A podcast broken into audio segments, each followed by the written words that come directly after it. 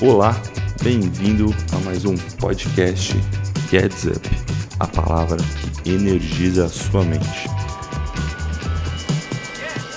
E hoje eu quero falar de uma experiência que eu tenho vivido e com certeza você também tem vivido muito. Eu estava aqui, né, mexendo no meu celular, habitualmente como eu faço, e fui checar o meu tempo de tela. Se você não sabe o que é isso, é um bloqueador de tempo que permite com que você não fique mais do que você deseja dentro de um certo aplicativo. E eu percebi que no mês passado, quando eu coloquei isso nas minhas metas, contabilizando 3 horas no meu dia inteiro.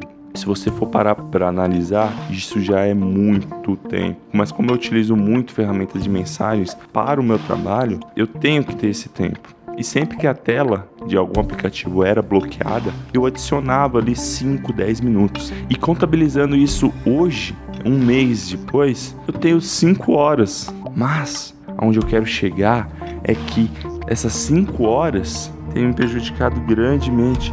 A minha atenção, ela mudou completamente, porque eu já não consigo me concentrar tanto aquilo que eu estava me propondo a fazer há um mês atrás. E isso gera uma dependência muito grande. Hoje em dia, quando eu pego o celular, fico tentado a abrir alguma rede social para saber o que está acontecendo. E como a gente vive na era da atenção, se você não se dá atenção, você está caminhando para ser um fracassado.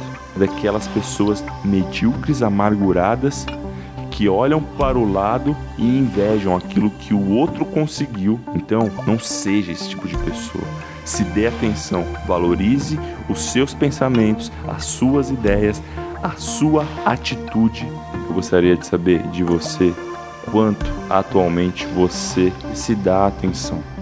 Quando eu digo se dar atenção, eu quero saber o quanto de tempo você se dá atualmente.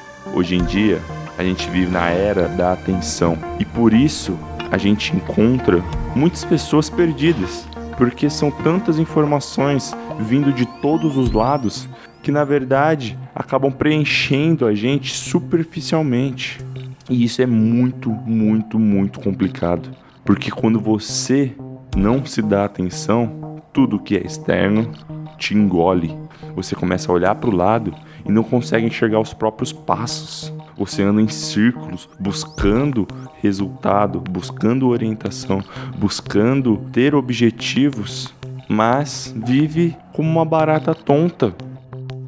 Por mais difícil que isso pareça, olhar para si mesmo é uma das coisas mais importantes que você vai fazer hoje.